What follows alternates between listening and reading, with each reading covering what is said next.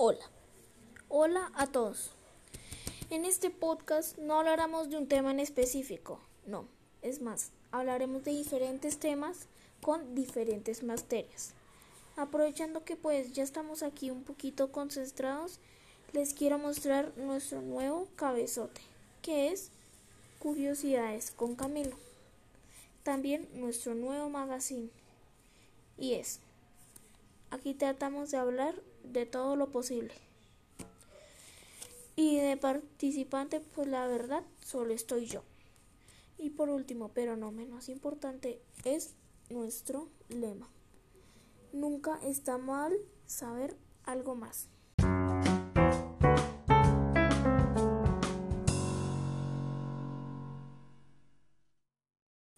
Hola, ¿cómo van? ¿Cómo andan? En este podcast Vamos a trabajar, como ya había dicho, diversos temas. Entonces, a continuación, los voy a decir. Lenguaje. Un lugar representativo del Orinoco o conocido, cualquier lugar. Matemáticas. Uno de los inventos más innovadores del último siglo. Ciencias. Cualquier cosa que tenga que ver con la electricidad. Educación física. De esta no me acuerdo bien, así que voy a hacer dos de resistencia y de coordinación visomanual. Y por último, tecnología, energía renovable. Y podemos continuar con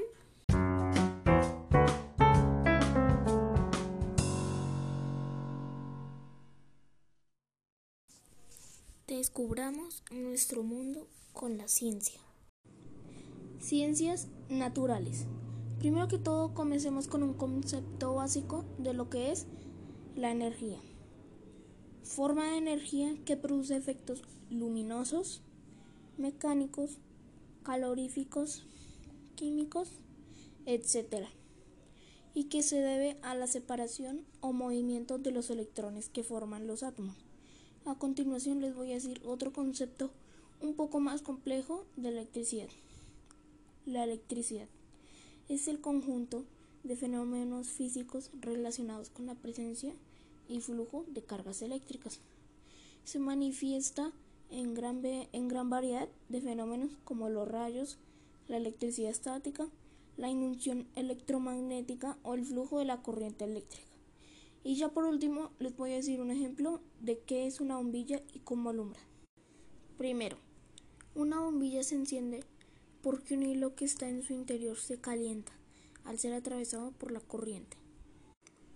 El hilo está hecho de un metal especial llamado tungsteno.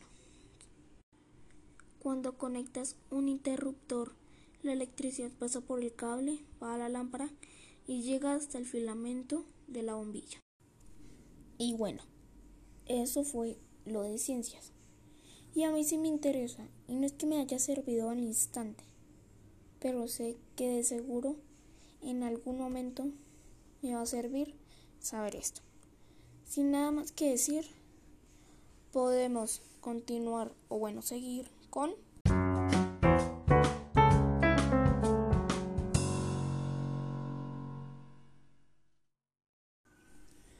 Vamos, haz ejercicio y aprende para qué sirve y cómo te puede ayudar. Como en la anterior, comencemos con un concepto básico de lo que es la resistencia. Más bien no es básico, es un poco largo, pero aquí va.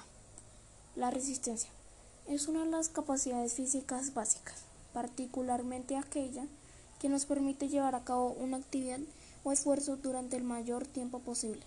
Una de las definiciones más utilizadas es la capacidad física que posee un cuerpo para soportar una resistencia externa durante un tiempo determinado. Y unos ejemplos son carreras, trotes, natación, ciclismo y pesas libres. Y eso es la resistencia resumida. Seguimos con la coordinación viso-manual. La coordinación ocular manual, ojo-mano o viso-manual se entiende en principio como una relación entre el ojo y la mano. Y es la capacidad que posee un individuo para utilizar simultáneamente las manos y la vista, con objeto de realizar una tarea o actividad Por ejemplo, coser, dibujar, alcanzar una pelota al vuelo. Y ya por último hablaremos de patrones de locomoción, que son basados en la clasificación propuesta por Castañer y Camerino. Las actividades locomotrices o de locomoción son caminar, saltar, variaciones del salto, galopar, subir, bajar, trepar, rodar, pararse, caer, esquivar, entre otros. Ejemplos de deportes. Deportes que se realizan con patrones de locomoción pueden ser el fútbol, la natación, el ciclismo, el voleibol y por último el atletismo. Y bueno, ¿cómo les fue? Y vieron que es necesario tener una buena resistencia y también saber hacer todo lo que dije en esa parte, como lo es la coordinación visual manual y pues los patrones de locomoción, que casi todos los podemos hacer. Eh, bueno, excepto unos. En cuanto a la resistencia, te digo esto. Si quieres practicar un deporte como lo es natación, la verdad casi en todos los deportes necesitas que tengas una buena resistencia, a excepción de unos como golf o vuelos. Bueno, podemos seguir con...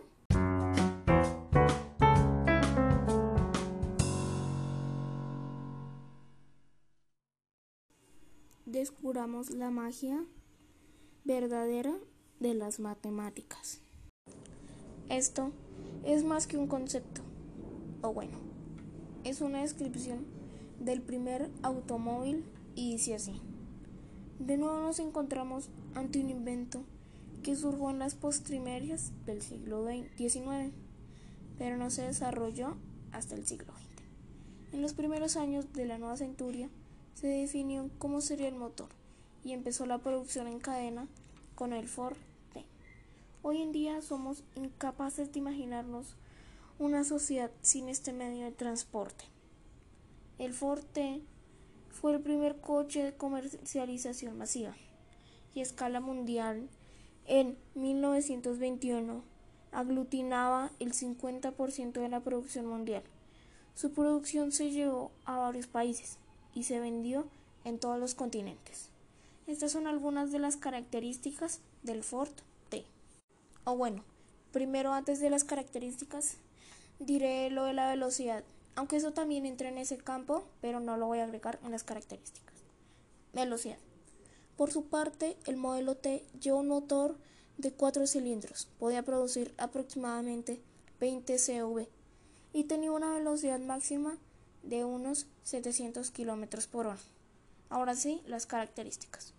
Configuración. Motor frontal, tracción trasera. Dimensiones. Entre ejes 2,54 milímetros. Largo 3,404 milímetros. Ancho 1676 milímetros. Alto 1860 milímetros. Y bueno, eso fue como el resumen de lo que es el primer carro, que lleva con el nombre de Forte y algunos de sus componentes que ya dije. Y bueno, podemos seguir o continuar con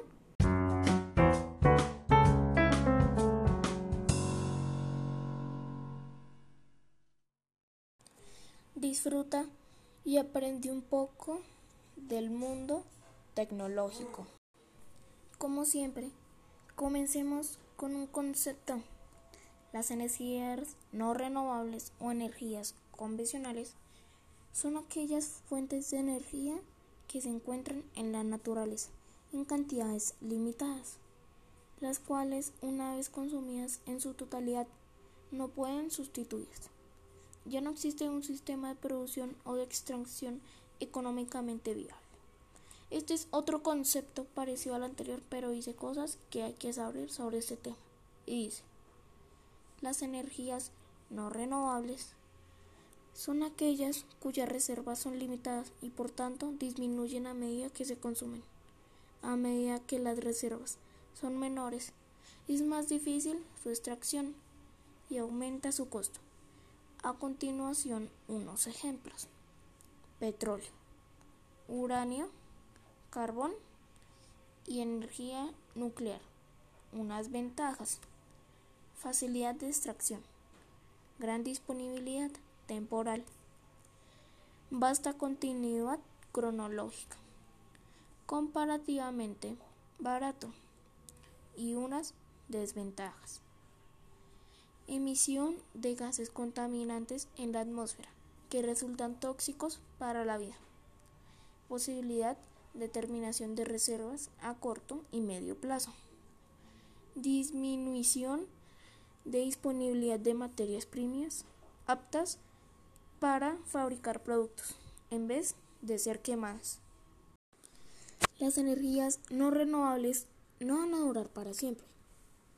Así, así que tratemos de utilizarlas menos. No solo por eso, sino también por lo que dije, ya que estas energías están afectando a la atmósfera. Y es triste ver que no nos importa. Bueno, podemos continuar o seguir con...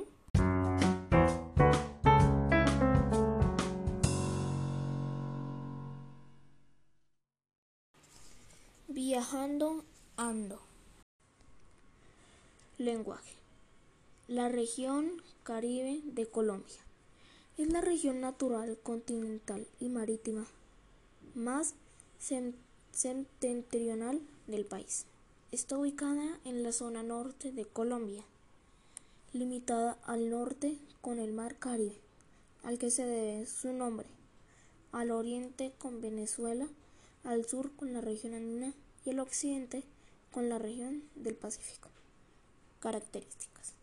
El clima de la región Caribe es tropical, siendo característico por representar temperaturas cálidas casi todo el año. La gente. La gente de esta región se caracteriza por ser espontánea, alegre, amante de la música y del baile. En la música que caracteriza la región se siente algo de alguna forma la influencia de los ritmos africanos. Comida típica sancocho costeño, cazuela de mariscos, arroz con coco y viudo de boca chico. Podemos continuar con algún lugar del Orinoco. En este caso yo elegí el Caño Cristales. Caño Cristales es un río Colombia que está ubicado en la Sierra la Macarena, en el municipio del mismo nombre, en el departamento del Meta. Características. Longitud 100 kilómetros. Altitud 462 metros. Y bueno, me alegra mucho que me hayan acompañado en este capítulo. Y bueno, esos fueron todos los temas que abarcamos. Bendiciones y espero en otro capítulo que muy pronto lo tendrán. Chao, chao.